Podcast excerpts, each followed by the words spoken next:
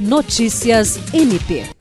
O Ministério Público do Estado do Acre participou de uma reunião com parlamentares federais, representantes do governo do Acre e prefeitos para discutir a implantação de aterros sanitários em todos os municípios acreanos.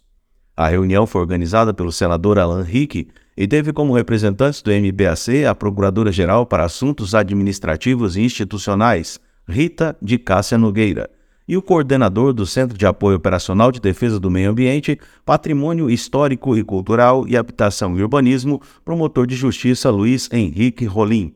Na ocasião, foram feitos encaminhamentos para o projeto que visa resolver a situação do lixão no estado, uma vez que, dos 22 municípios do Acre, apenas Rio Branco possui aterro sanitário e unidade de tratamento.